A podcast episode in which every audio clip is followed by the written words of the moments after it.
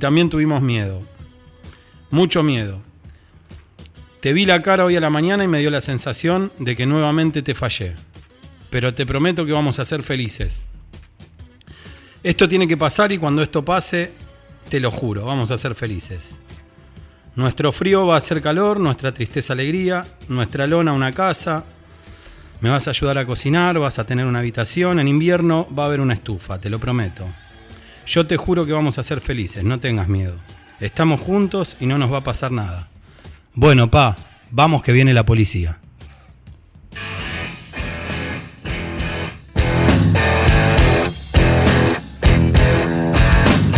Tal vez nunca meditó que usted con esas dos manos asiste a pagos lejanos dando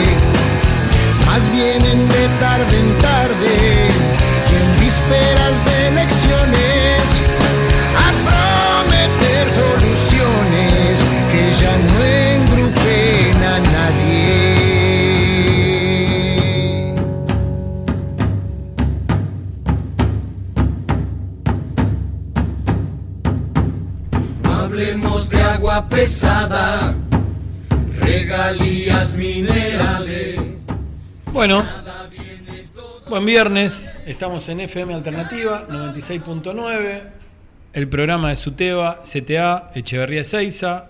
Buen viernes para los que nos escuchan los viernes, buen lunes para los que nos escuchan los lunes, buen viernes para los que nos escuchan los lunes también.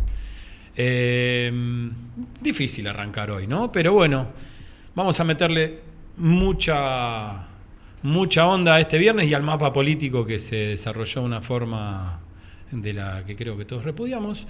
Le voy a dar eh, las buenas. Pero antes que de saludar a todos, voy a decir nuestro invitado de honor hoy, el periodista Hugo Moreno, que dijo que se iba a enganchar y nos iba a hacer el aguante. Este viernes dijo que pudo y nos va a hacer el aguante, va a charlar un rato con nosotros. ¿Cómo estás Diego? ¿Cómo estás Seba? ¿Cómo estás Belén? ¿Cómo estás Hugo Moreno? Señor H, ¿cómo le va? Bien, bien, bien acá.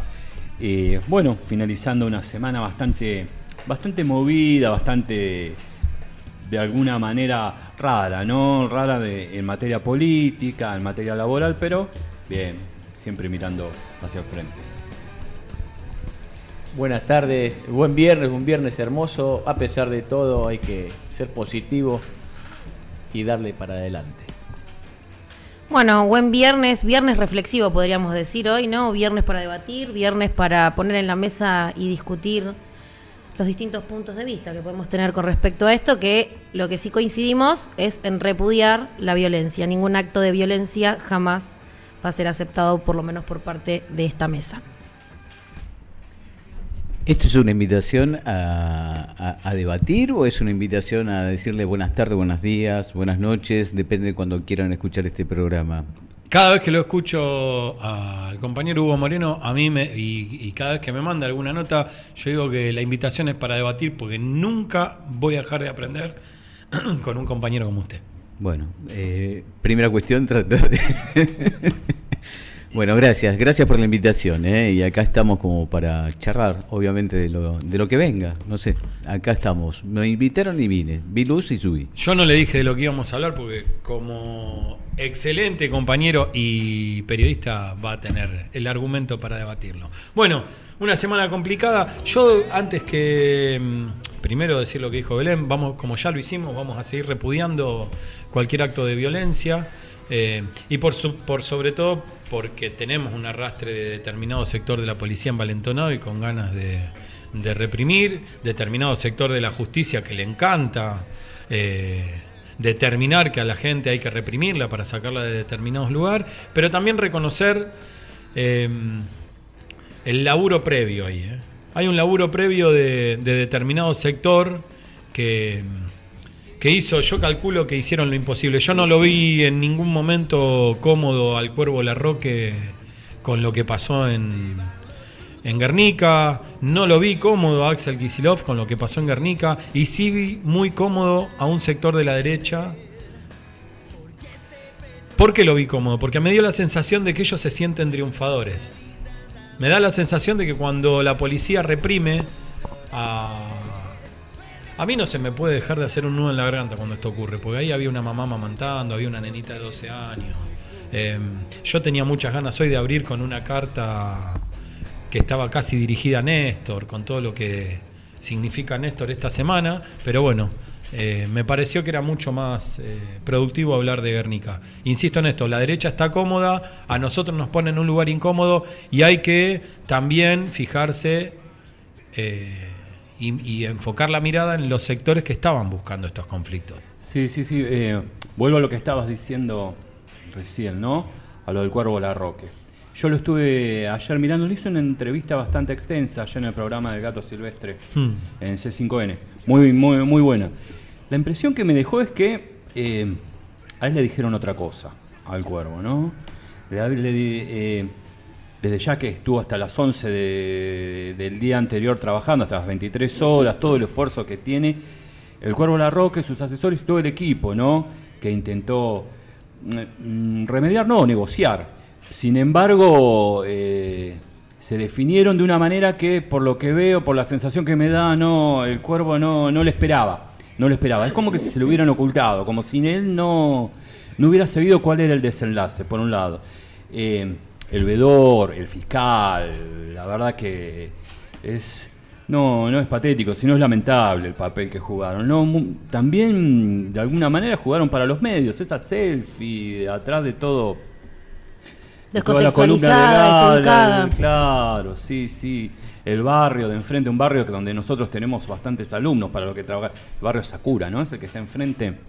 También eh, creo que hicieron todo el festín para que la derecha pudiera eh, mostrar, mostrar y hacer su negocio frente a los medios televisivos. Pero bueno, es algo que lo que estamos hablando desde de el rol que juega la derecha y el papel que tienen los medios de información en este momento. Y de nuevo el eje la tierra, ¿no? Esta semana la tierra fue como el eje.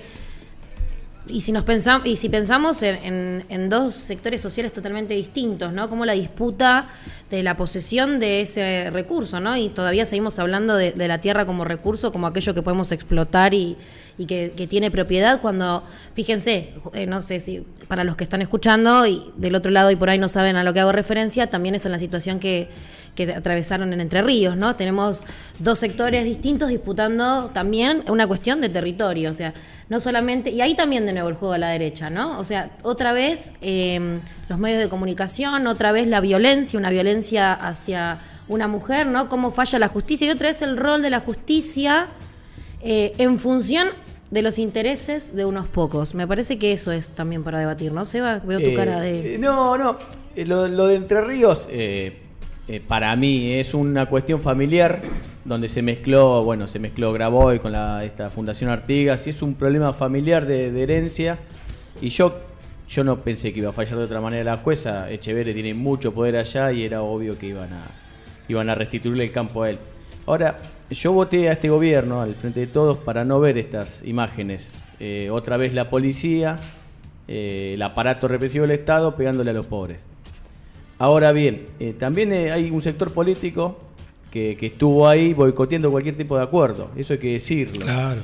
Eh, y bueno, eh, al fin y al cabo me parece que fue un, fue un fallo de la justicia que hay que acatar, porque si no, no sé, es así, la justicia falló que hay que desalojar y no lo veo cómodo al gobierno a Kisilov y, a, y al Cuervo, la Roque, sí lo veo muy cómodo en ese rol a, a Bernie. Pero bueno, son, son los eh, amarguras que uno que tiene que bancarse y, y otra vez ver a, los pobres eh, sin nada. Estaba viendo a un, a un tipo que no tuvo tiempo de sacar nada. Lo poco que tenía, que era nada, se le quedó ahí en el, en el, en el ranchito que prendieron fuego. De... Sí, dale. Y no, y lo más cruel es ver el festejo de quienes disfrutan esto. Eso es súper perverso. Yo no quiero dejar de, de remarcar esto. De nuevo, este odio, ¿no? Que, que florece, este odio que se hace presente de quienes están disfrutando eso. No te olvides que nosotros repudiamos, pero también hay personas que festejan esto y que disfrutan estas situaciones. La Sí, foto, perdón, la foto de la que hablaba Diego. No, pero bueno, eh, sectores de derecha fogoneando, presionando para que lo saquen, como sea, cortarles el agua, eh, y después eh, castigando y, y condenando la represión. Así que bueno, esa es la oposición que tenemos, tanto por izquierda como por derecha, ¿no? Hugo, Me parece que, a ver, eh, ¿cómo nos imaginábamos el fin de semana pasado arrancar la semana cuando el martes se cumplían los 10 años de la desaparición física, digo, desaparición física de Néstor Kirchner, porque ha quedado un legado y esto está- ha quedado demostrado? Nos imaginábamos ya el propio lunes toda una movida mm, para preparando los homenajes, el mismo día martes homenajes en el CCK, homenaje que se hizo en Loma de Zamora de alguna manera también con Máximo Kirchner, que no se hizo presente en el CCK y estuvo en Lomas de Zamora. Y como de a poquitito fuimos cambiando de aquello que parecía ser avanzar una semana a, a puro progresismo, si querés, para terminar en puro derechismo. sí. Eh, con- y, y- y esta cosa donde también el derechismo pareciera estar en el gobierno de Kisilov, eh, por más que le pese a muchos. Mm. ¿Por qué digo esto? Porque si hay alguien que representa a la derecha en la provincia de Buenos Aires son las actitudes, y no estoy hablando de las personas, sino de las actitudes de Sergio Berni. Un Sergio Berni que si recuerdan un poquito más para atrás, el indoamericano, porque esto que pasó Mm. en Guernica ya pasó en el indoamericano en la ciudad autónoma de Buenos Aires cuando Bernie era secretario de Seguridad de Nación. Hoy como ministro de Seguridad de la provincia de Buenos Aires tuvo la misma actitud que aquella. Entendemos que la policía es un auxiliar de justicia, lo entendemos todos que es de esa manera, pero también es cierto que ese auxiliar de justicia, en esta ocasión en Guernica, y esto también lo expresan el CELS, el CERPAG, todas las organizaciones de derechos humanos, eh, porque hubo violencia institucional, porque entró la policía a pegar con palos. Todo el mundo decía, se vino la guerra. ¿La guerra entre quiénes? Entre los que tienen piedras, balas de goma, entre los que tienen chapa como escudo y los escudos de la policía, ¿entre quiénes? Entre aquellos que tuvieron que salir corriendo porque los pisaban con los cuatriciclos, los que quemaban fuego eran también la policía. Eso es violencia institucional. Y eso ocurre en este gobierno de Axel Kisilov. La gran pregunta es, ¿quién banca a Sergio Berni? Si el gobierno no hace nada con esto, con lo que también había pasado anteriormente, y cuando digo anteriormente me estoy refiriendo a lo que hizo Berni, co- que no hizo nada, cuando se sublevó la policía, no solo en la residencia de Axel Kicillof como gobernador, sino también en la Quinta de Olivos, digo, muchacho, algo está pasando. ¿Qué pasó con las peleas que tuvo con la ministra de Seguridad de Nación? Amén de la cuestión de esta cuestión machista que ha tenido Bernie para con la, la- la ministra. Y el hombre sigue estando y escudándose también en que es cristinista de la primera hora. ¿Cuál fue la tapa de hoy del diario Clarín? Que Axel Kisilov antes del desalojo habló con Cristina como dejando entrever de que hubo una anuencia de Cristina para que esto ocurra. Cosa que yo dudo mucho, pero bueno, simplemente es una duda y me parece que está bueno que dudemos.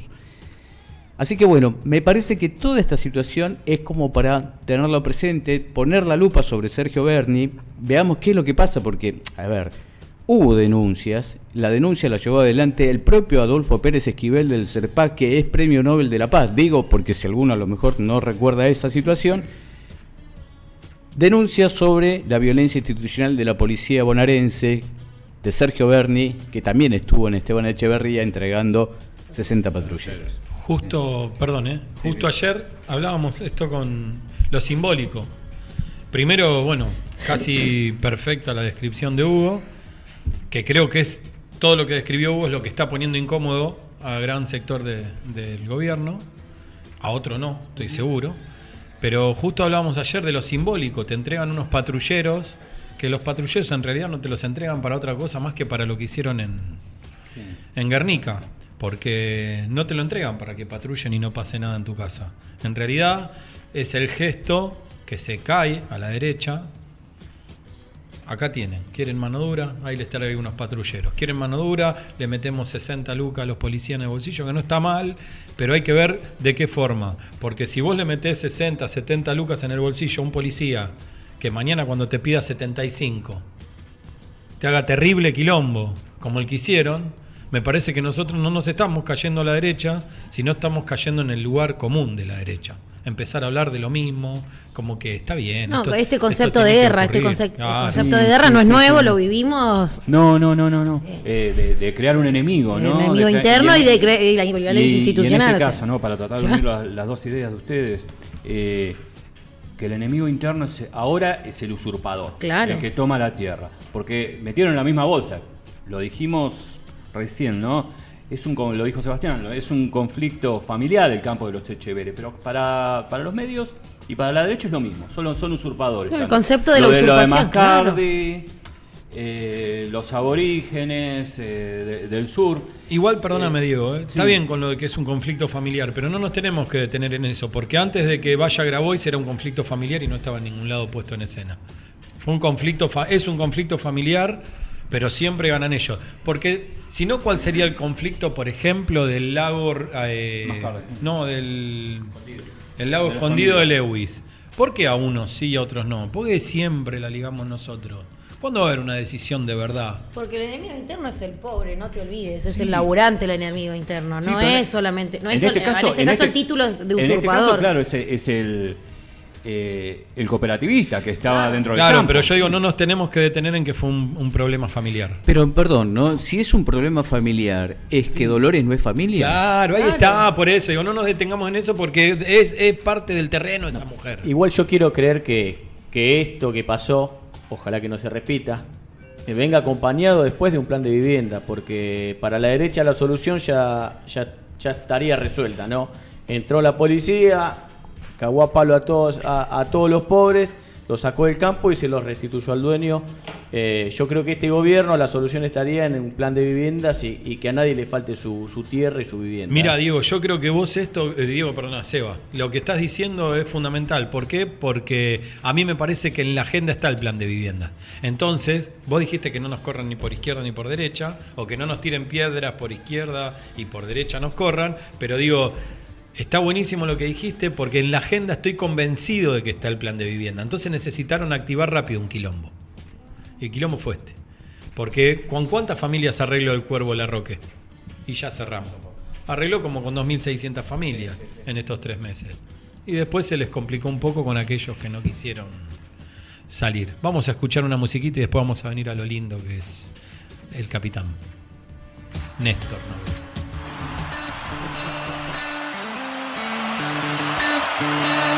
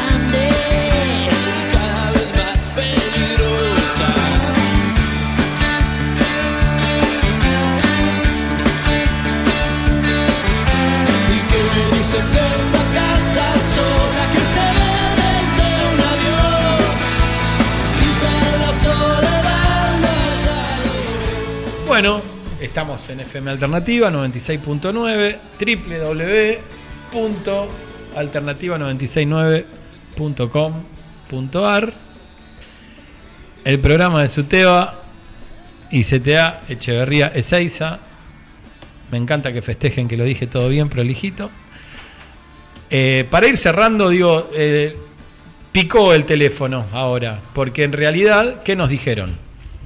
los compañeros. No caigamos en el en el juego de por un lado no- nos dicen que no caigamos en el juego de la derecha y por otro lado nos dicen que no caigamos en el juego de la izquierda.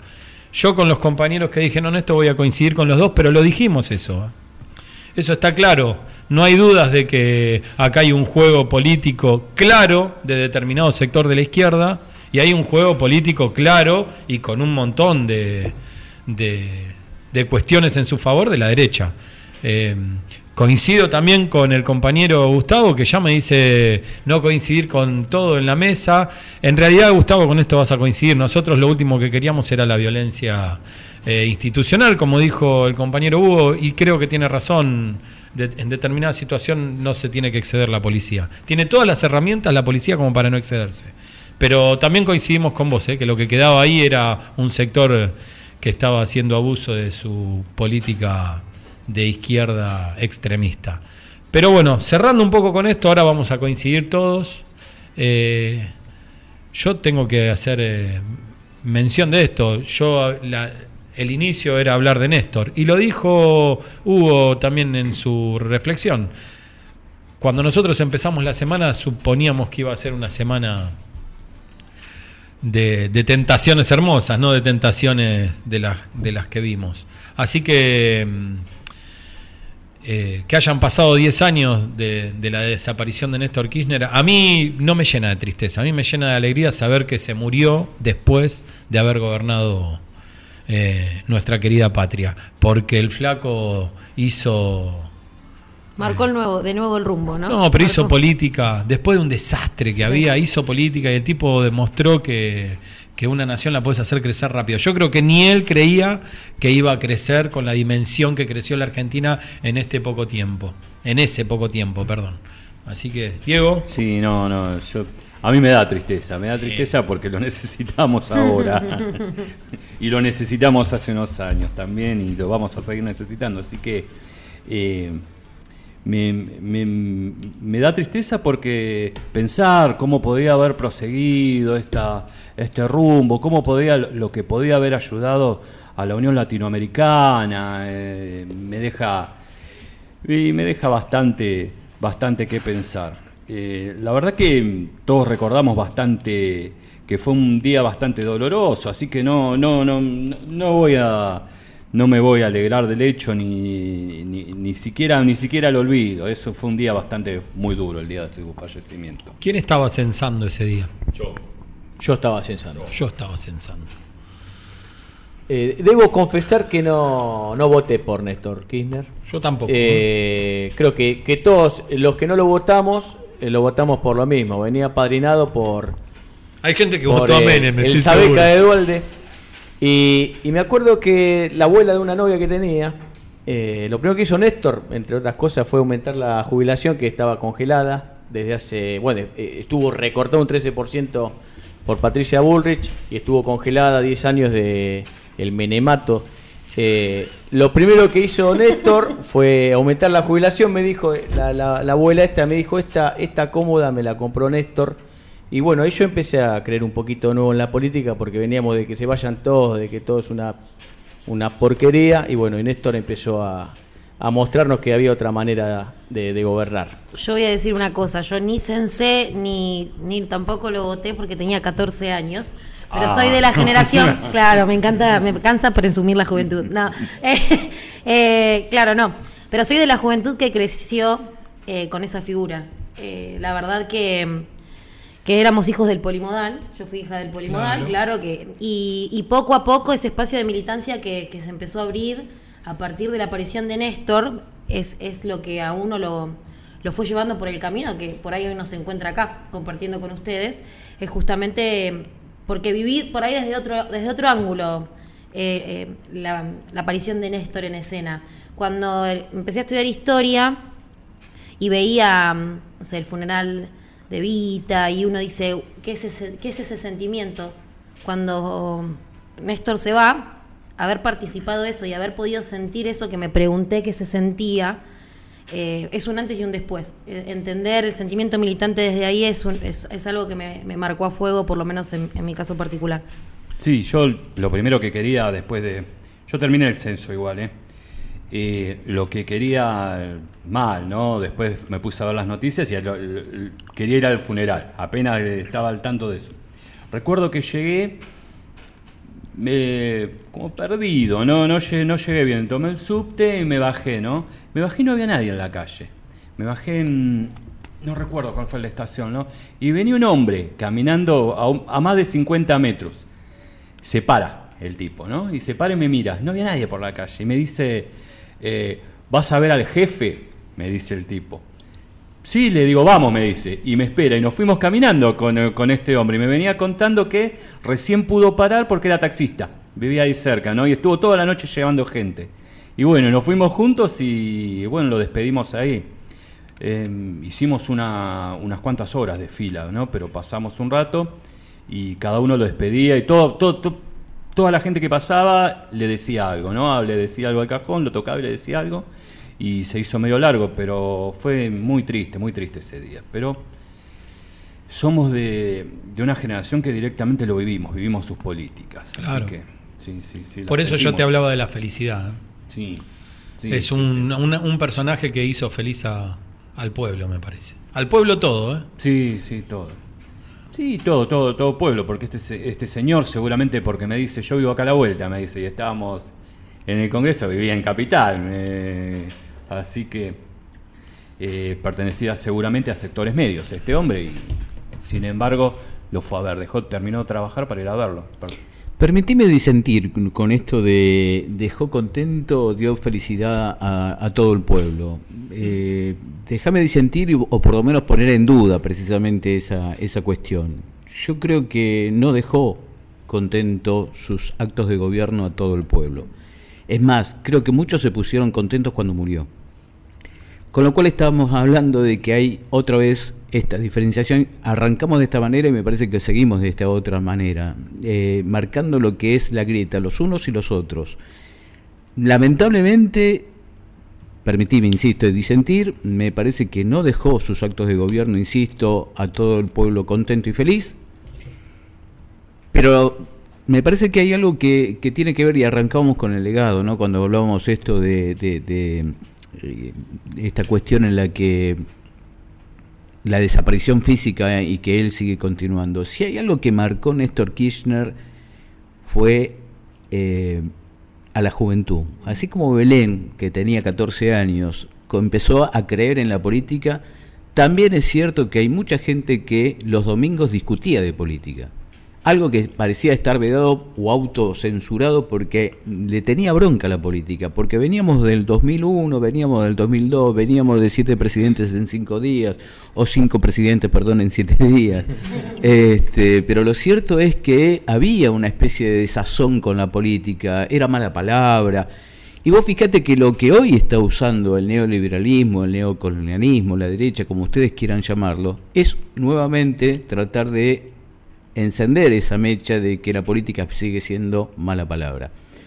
Y me parece que ese es el gran legado de Néstor, eh, haber permitido que las flores florezcan precisamente en la juventud, que me parece que no es poco, y que las discusiones de un domingo en una mesa familiar se haya vuelto a hablar de política, me parece que eso es, entendiendo, digo, la política como la verdadera herramienta de transformación, ¿no? A eso me refiero.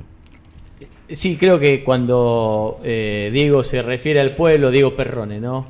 Habla de, de- de los sectores, no sé, populares. Yo igual creo que dentro de los sectores populares hay mucha gente que, que se puso muy contenta también. Me acuerdo de la mirada de Néstor a, a Bush, Sí. esa mirada que si podía le tiraba con el zapato. Eh, y bueno, y, me, y me lo llevo a, a la mirada de Macri a, a Donald Trump, que casi le, le daba un, un beso en, en la, en la mano. Solo eso. al rey de España, nada más. No, no, no, bueno, todo lo que hizo Macri es, es Está un- mal. una- Todo estuvo mal. un lacayo del poder. Pero bueno, Néstor me parece que nos mostró algo diferente, algo y, y empezamos a creer de nuevo en que se podía, se podía empezar a cambiar las cosas. Vos lo que dice. ah, Perdóname. yo No, que para- Lo que dijo Hugo es que eh, genera que otros sectores eh, se vuelvan recalcitrantes en el odio. El mismo sector que habrá escrito Viva el cáncer en la pared, asumo, tiene que ver con eso, no, Con- no con los sectores populares. Con esto cierro. eh, eh, Carrió dijo que el velorio de Néstor lo, lo organizó Fuerza Bruta. Y bueno, después lo que dijo la, la- esta, esta bestia, esta gorila rubia de Mirta Legrand, de que no, no- no estaba en el cajón, un comentario totalmente desubicado, desagradable. Es- eso marca el odio que le, ten- le tenían esto, lo- la oligarquía. Lo que quería decir yo cuando puso feliz al pueblo todo, porque en realidad tiene razón Hugo, es puso de manifiesto el juego político, Claro. que no estaba. Sí, que te- lógicamente que la misma gente que ayer aplaudía el desalojo y, eh, y caceroleó en su momento y reivindicaba a Nisman y decía que lo habían matado, toda esa gente eh, a la persona Néstor o al político Néstor lo odiaba, pero digo, Néstor logró algo, que es lo que dijiste vos, poner la política arriba de la mesa un domingo, en una mesa. Para bien o para mal, no importa lo que creía el otro, pero eso no existía. En los 90 no existía, existía en, en sectores como, o en familias como las de Diego, muy politizadas. Pero Néstor puso en lugares despolitizados la política arriba de la mesa. Cuando digo feliz al pueblo todo, es que todo el pueblo empezó a participar de política. En la escuela también.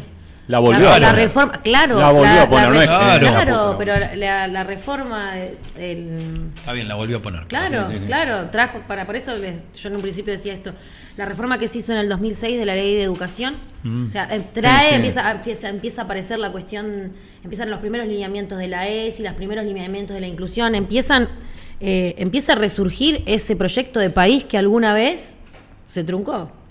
Lo Diego, eh, Diego, Dargon Diego, Seba decía hoy lo primero que había hecho Néstor. No nos podemos olvidar, estamos en una mesa donde somos todos docentes. Néstor, el primer desafío que, Sí. que decidió llevar adelante fue agarrar, yo lo digo, lo, lo describo así, una valija de guita, que no habrá sido así, ir y ponérsela No. a los docentes de Entre Entre Ríos que no Claro, cobraban. resolver el conflicto docente, el primer gesto. Claro, de- digo, el claro. primer gesto del tipo fue esto no puede ocurrir. Y cuando un tipo va y pone de manifiesto que en la docencia o que en la educación, porque corramos no del lugar docente, hablemos de la educación, el tipo fue y solucionó un problema de la educación. De ahí para adelante, yo lo primero que pensé fue, ¿lo puedo decir literalmente? Puta madre, ¿cómo no lo voté? Y no era docente todavía, ¿eh? no era docente. Pero yo digo, cuando un tipo juega para la educación, se me pone Sí. la piel de gallina. Es complicado. Es emocionante, es, es Sí, sí, sí. emocionante. Eh, de todas maneras, no tenemos que sorprender, ¿no? De las operaciones, como estaban hablando recién la de Mirta Legrand. Están, están, están hablado- están armadas y estructuradas. Eso parte de una idea de. Lo hace Seferino Reato, que es el que Oh. escribió Operación Traviata. Es un operador de la derecha. Aparte, eh, chimentero de intratables también, ¿no? Eh, armó todo ese, to- todo ese circo de que se pegó y de que se agarraba una piña, que tenía un tiro. Pero de nuevo Y- viste lo mismo, ¿no? Que hablamos siempre, el manoseo a las figuras, el, el inventar, ¿no? O sea, para desmitificar, o sea, pero es porque es demasiado grande. Yo creo que Sí. cuando suceden estas cuestiones que empiezan a, a, cre- a crear otros mitos, es porque no quieren que se cree el real mito, ¿no? El, el mito real que va a encarnar, entonces hay que crear... que- Perdona ahora que dijiste eso, mira, se me, se me cruzó algo por la cabeza. Ustedes que son profe de historia, Sí. ¿cómo se imaginan la historia dentro de muchísimos años de Néstor? También hablemos de Cristina, Sí, ¿no? Porque sí, sí, eh, fue una pareja, muy, hay, hay cosas que en la historia van a quedar, creo, no sé cómo se verá dentro de 200 años. La historia reciente, ¿no? Claro. Eh, se habla de historia reciente, pero si nosotros nos ponemos a ver, reciente, reciente es el 76, para nosotros el recién se está viendo, así que vamos a poder apreciarlo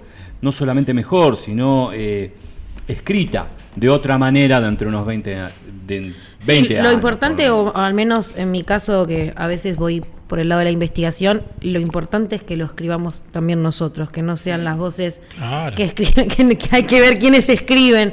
Así que me parece que siempre es importante la producción. Igual de- esto que decía Diego de o, o Belén decía de cómo le pegan a, a Néstor, cómo le pegan a Cristina. Bueno, a Néstor le pegaron eh, ya muerto, más, más, más bajo todavía, pero creo que más le pegan y más los levantan.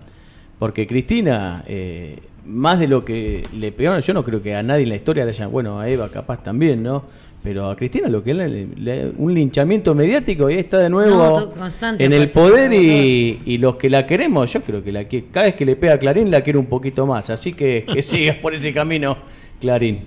Lo, lo importante, ¿no? Esto de, de la historia, ¿no? Que vos decías. Eh, la historia que de alguna manera también hay que ganar, porque la historia la escriben los que ganan. Entonces, lo que hay que ganar es, con el esfuerzo, digo, es mayores derechos, pero también a su vez defender los derechos que se han conseguido ya y que no son pocos, porque si miramos un poco para atrás hay un montón de derechos que se han logrado, que se han conseguido. Se me viene a la cabeza eh, el matrimonio igualitario, se me viene la UH, se me viene, qué sé yo, un montón de cuestiones que tienen que ver con eso. Pero hay algo que también me parece que es fundamental, que tiene que ver con el derecho de, la mujer, ¿no? Digo, me parece que eso también es importante, porque la mujer también ha ganado protagonismo. Tal vez lo ganó gracias a Cristina Fernández de Kirchner. Eh, y en ese sentido me parece que hay todo un trabajo también de la mujer que hay que poner en valor y que tiene que ver con lo que nosotros como varones, como machos, como este tipo de que usamos pantalones y que nos creemos que somos lo- los grandes, tenemos muchas cosas que aprender precisamente de las mujeres. Y me parece que en ese sentido hay también algunas otras cosas como para poder escuchar y aprender. Me parece.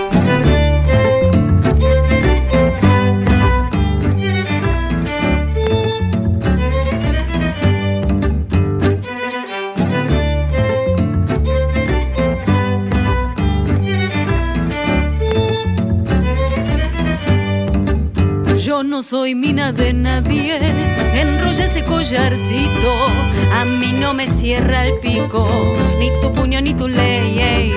Te creíste la del macho, estás un poco confundido, protección yo nunca pido, y en mi casa mando yo. Se dio vuelta la tortilla y tiramos por la borda el marinero que estorba, o es un pobre infeliz.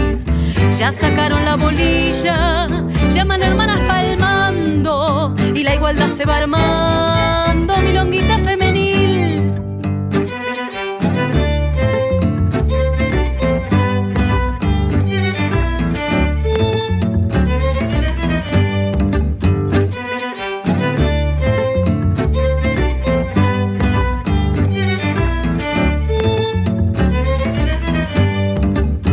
Cansé de ser tu Barbie, de ponerle amor a todo, mientras empinas el codo en el bar continental. Anda bajando el copete y la cola entre las piernas, me tratas como una reina. Te vas a arrepentir. Se dio vuelta la tortilla y tiramos por la borda al marinero que estorba. O es un pobre infeliz. Ya sacaron la bolilla, llaman hermanas palmando y la igualdad se va armando. Milonguita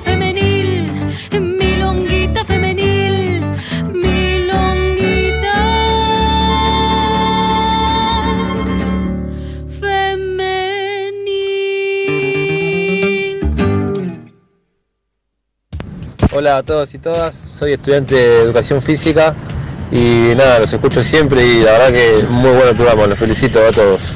Muy bueno el programa Aguante Diálogo de los Trabajadores. Yo escucho Diálogo de los Trabajadores, el programa del SUTEBA y la CTA de Echeverría y Seiza. Hola, muy bueno el programa de diálogo de los trabajadores. Realmente yo banco al SUTEBA de Seiza Echeverría o Echeverría Ezeiza. Para mí es exactamente lo mismo. Bueno, muy bueno el programa, compañeros. Hola, aguante diálogo de los trabajadores, muy bueno el programa, felicitaciones. Yo banco al SUTEBA Echeverría Seiza. Gracias a Diálogo de los Trabajadores y las Trabajadoras por acompañar, informarnos y bancar siempre todas las luchas docentes. Un abrazo, gracias por su gran trabajo. Yo escucho Diálogo de los Trabajadores. Gracias por militar los derechos de todos. Son lo más.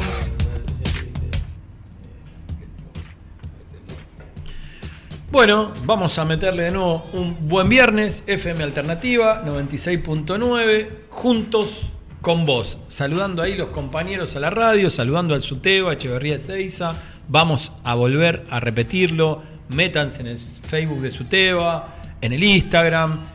Esto es www.alternativa969.com.ar. Estamos a 10 minutitos de una peña, me parece, ¿no, Belén? Sí, Sí, la sí. peña de Suteba. Ahí Belén me dijo, decilo, me estaba olvidando, tenía razón, lo tendría que haber dicho hace media hora más o menos. Así que les voy a pedir disculpas. Está la peña, no se la pierdan. Y insisto, e insisto en esto, entren en el Facebook de Suteba, ahí van a ver todas las actividades, todo el laburo de Suteba, van a ver absolutamente todo y en cada una de las actividades entren porque ahí se ve el compromiso de los compañeros delegados, el compromiso de los directores, el compromiso de nuestros jubilados, el compromiso de Carlos con promoción social, ahí metiendo los sábados actividades para los chicos, con los sutevitas. Los negocios también tendrían que entrar y ver toda la cartilla de los negocios que tienen descuento por estar afiliados a Uteba. Diego Braca, yo eh, voy a continuar con usted. Le voy a tirar así un, Sí. un- Dígame. una pelota difícil. Recién le pregunté por la historia de Néstor ahí, pero ahora podemos eh, alinear la historia y definirla y cerrarla en Néstor desde el momento que usted lo dijo, desde la dictadura. Usted dice que la dictadura es la historia más fresca. Sí, sí, sí. ¿No? sí. Sí. ¿Cómo, ¿Cómo la unimos? ¿Cómo llega Néstor después de todo ese proceso espantoso que hubo? Predictadura un poquitito y postdictadura. Eterno. Claro, lo que pasa es que eh, recién, la historia reciente se está analizando lo que es la crisis del 2001, ¿no? Me parece. A y, eso el y, y el menemismo. Llegó rápido. Sí, sí, sí. Porque tenemos que, tenemos que, tomarlo como parte de un solo proceso, ¿no? Eh, De un proceso. De todas maneras, eh, eh, el neoliberalismo, ya, ya lo hablamos y lo saben todos, ¿no? Comenzó, es un proyecto que lo, lo hicieron en una oficina tres, tres europeos, ¿no? Hicieron una receta y el lugar donde, el primer lugar de ensayo donde se hace es en Chile, el proyecto neoliberal con Pinochet. El segundo lugar donde se ensaya eh, el, neoliber- el neoliberalismo es en Inglaterra. Es con la, con la caída del Partido Laborista a manos de Margaret Thatcher y la privatización de todas la- las minas que, eran parte del Estado. Bueno, y una vez que se probó, eh, comenzó a probarse por toda Latinoamérica y países europeos también. Eh, en algunos, yo, no, yo no, tengo, no tengo idea si en algunos lugares el neoliberalismo, eh, tal como se dio en países americanos, dio resultado, pero forma parte de un proceso. Sin embargo, todavía no estaba bien aceitado ese proceso, ¿no? Porque el neoliberalismo durante la dictadura militar, a manos de Martínez de Oz y todos los, todos los eh, las grandes fortunas que forman parte de, de, de lo civil, de la complicidad civil que tuvo esta dictadura, la pata civil, eh, de todas maneras no lo aplicó eh, a rajatabla. Si buen fue monetarista, fue librecambista, sin embargo, el Estado seguía manteniendo todavía muchas actividades. Por ejemplo, también seguía, se- las seguía teniendo empresas estatales, incluso hasta IPF. Había que detener el ICI, ¿no? O sea, había que detener el movi- lo- Y, la industrialización bueno, americana. y eso- a lo que voy es que, claro, fue progresivo esto. Cada vez se fue aceitando más hasta que sí, eh, se volvió totalmente neoliberal. Y es ahí donde ya directamente se desprendió el Estado eh, con Menem ¿no? y el apoyo. La pata, la pata liberal, la pata eh, civil de Menem fue el programa de Bernardo Neustadt y Mariano Grondona. que te decían, no, no, yo, recuerdo y los veo cada tanto en. No, eh, son todos vagos, los que trabajan en, en Segua son todos vagos, los de gas del Estado son los trenes. Los trenes terribles también, ¿no? Y entonces se formó una opinión que había que despegarse que de, de- de- de lo que tenía el Estado y entregarlo a capitales extranjeros. Así de esa manera nos fuimos quedando sin nada y directamente, eh, bueno. Muy bien, Braca. Pese a todo, yo sé por qué se ríe Braca. pero bueno. Esto, chicos, esto es como vender un auto, ¿no? Si yo tengo, si, si yo tengo un auto eh, y lo vendo, voy a poner ejemplo, 100 mil pesos, ¿no? Ese mes voy a estar bien porque tengo los 100 voy a comer afuera, todo. Una vez que se vende, una vez que me gasté la guita, no tengo ni el auto ni la guita, bueno. Puedo agregar algo que que todas es- esas privatizaciones fueron a precio vil y con unas concesiones totalmente ruinosas para el Estado. Eso también hay que decirlo que no, no solamente que era la, esta onda privatizadora, sino que también fue una estafa a, a todos nosotros porque regalaron empresas que eran, eran lucrativas con concesiones muy ruinosas para el Estado, que creo que todavía se están las autopistas. están- Ruinoso es que el Estado no tenga Claro. empresas, perdón. o sea, en realidad ru- ruinoso es que el Estado no controle la economía, eso es ruinoso. Pone Pese- vos haces un trato, pero cuando es ruinoso para vos, eh, a propósito, como fue en este caso, eso, eso es lo que, que, que toda, María Julia me parece creo que es la única que estuvo presa por todo este. Pese a todo, jodita, ¿no? yo lo que voy a decir es que después la derecha necesitó ir construyendo, como dijo Diego Braca, con Neusta, con Grondona, necesitó ir construyendo sentido. Porque, vuelvo a repetir, pese a todo, hoy estamos festejando 37 años del voto después de la dictadura, ¿no? Y digo esto, insisto, la derecha después necesitó ir construyendo sentido, y ahí voy a unir de nuevo a lo que dijo Hugo, es necesario que nosotros en la historia vayamos ganando. Yo tengo una, una sensación. La derecha en realidad construye sentido desde 1810, en realidad, como que viene progresivamente instalada. Lo que pasa es que tiene interrupciones de gobiernos que en realidad le, le rompen el discurso y ponen a debatir en política, pero el discurso, Lo que- eh, civilización o barbarie, podemos llamarlo paz y, eh, paz y administración, orden y progreso, podemos llamarlo algo habrán hecho, podemos llamarlo de un montón de formas. Es el mismo discurso que instala, eh, claro. Lo que quiero decir es que después necesitaron construir sentido para que gane un Macri. Ah. Claro, sí, sí. sí. No, lo que estaba tratando de decir es que no, no iba a haber otra dictadura. No, le No. íbamos a dar chance de que haya otra dictadura, entonces necesitaban ir de otra forma. Y a veces es una discusión que está siempre en la mesa de si los medios sí o los medios no. Yo creo, estoy convencido que los medios de comunicación son fundamentales para que un gobierno caiga Sí. o que un gobierno resurja. No puedo entender que haya gobernado Macri cuatro años en la Argentina. Claro, y tienes un gobierno elegido. No lo puedo creer. Porque después de Menem que haya gobernado de la Rúa era, bueno, veníamos de un gobierno bastante Sí, sí, sí, sí. espantoso, pero digo, después de Cristina que haya ganado Macri es Claro, es- no podemos tomar como ejemplo todos. Muchas veces se dice eh, los medios de información no forman, eh, no forman una influencia. Y decís cómo. No, pero fíjate en Estados Unidos Hillary eh, tenía todos los medios a su favor, eh, Trump en contra y sin embargo ganó Trump. Pero no podemos tomarlo porque el sistema, el sistema presidencial de ellos es, Es distinto. distinto. No, no, no, no se puede aplicar este No, concepto. y refuerzan estas ideas que les digo que vienen desde 1810. No es que inventan algo, sino que toman algo que está en el, está en el colectivo de las y, lo, y lo, lo nutren, lo refuerzan. Que eso es lo que pasa cuando asumió Macri. Voy a decir algo que, que me pasó. Mandé un mensaje a una amiga y le dije, nos ganó Coca-Cola. Sentí que nos ganó la propaganda de Coca-Cola, la felicidad, la mesa. El- el- es como que sentís que de repente no había contenido político porque en los debates, habrá- ustedes Sí. habrán visto el debate, Ah, sí, sí. carente de contenido y una propaganda divina, porque no tenía sentido, la verdad que, que verlo asumir ahí es decir, te ganó la propaganda de Coca-Cola, te sentís como hasta miserable. Una, una vez una docente en la sala de profesores, se llamaba, ahora no se llama, se- SB25, me dice, ¿qué? ¿No te gusta el discurso de Mauricio? Me dice. No, le di. La verdad no, no. Chicos, estoy tentado, ¿saben por qué? Porque ¿para qué, ¿para qué sector del público le hablaban? Yo recuerdo a Bullrich en el medio de un montón de gente diciendo, no dice tutún, tutún. Tu corazón dice sí se puede. Sí, Ay, Dios, lo- Dios. ¿Lo recuerdan eso? A mí me dio mucha vergüenza ajena y había mucha gente que mientras él decía si se puede hacía. Sí. Ponía cara de, de- de emoción. No, bueno, no hay que subestimar. Estamos subestimando ¿Qué otra dice? vez Me vas a decir que tutún, Y tutún. capaz que a, a alguien lo moviliza como, eh, como no fue magia, pero eh, eh, Macri perdió con todos los medios a favor. Y, y en la campaña Macri eh, mintió descaradamente, todos ellos. Eh, Vidal, me acuerdo, alguna de las cosas, no vas a perder nada de lo que ya tenés. Eh, Macri, al docente lo vamos a dignificar, lo vamos a tratar bien. eh, ningún trabajador conmigo va a pagar ganancias. Y no me acuerdo cuántas sartas más de, de cosas dijo que no cumplió nada. Eh, la inflación conmigo no va a ser un problema.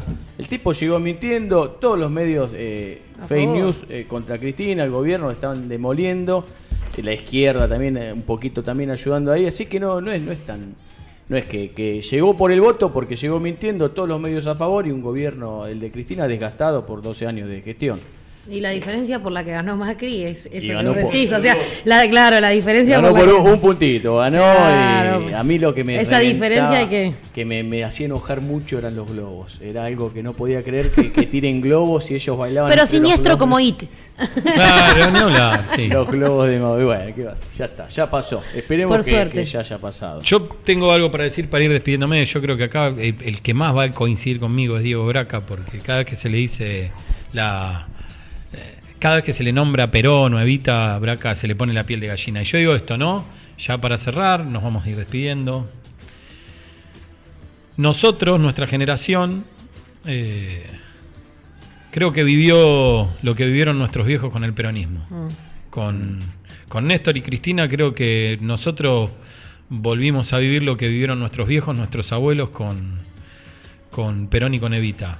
No, no sé mucho más que decir con respecto a Néstor, pero lo único que puedo decir yo es mirando a los pibes que tuvieron laburo después de la década del 90, mirando a aquel que pudo tener una casita, mirando a los docentes que cobraron de Entre Ríos, mirando a mi vieja que la pudieron jubilar sin tener todos los aportes, mirando a mi vecina que sin tener ningún aporte la pusieron arriba de la mesa y dijeron esta señora tiene que cobrar porque laburó toda la vida en la casa, mirando un satélite, mirando mirando, no sé, mir- chicos, mirando a Zamba, mirando todo lo que se generó a través de un gobierno popular como el de Néstor y el de Cristina, no me queda otra que decir eh, gracias Flaco, estamos en FM Alternativa 96.9, el programa de Suteba, Esteban Echeverría, Ezeiza, muchas gracias a toda la audiencia, un placer. Gracias, señor H, por haber eh, conseguido el contacto de Hugo Moreno. Muchas gracias, Hugo Moreno, por compartir con nosotros eh, esta tarde. No, gracias a ustedes por la invitación, obviamente. Quedaron miles de cosas en el Sí, tintero no, por acá, bueno. ¿eh? Va a volver, Hugo, ¿no? Yo voy a volver para debatir con el señor. Cuando usted quiera. No, no, no, está bueno, está bueno debatir con el señor. Con ella no tanto porque hay algunas coincidencias, pero, Pero con, pero con acá Diego Braca, Pero hasta todo- en algún momento me pareció que hizo una autocrítica.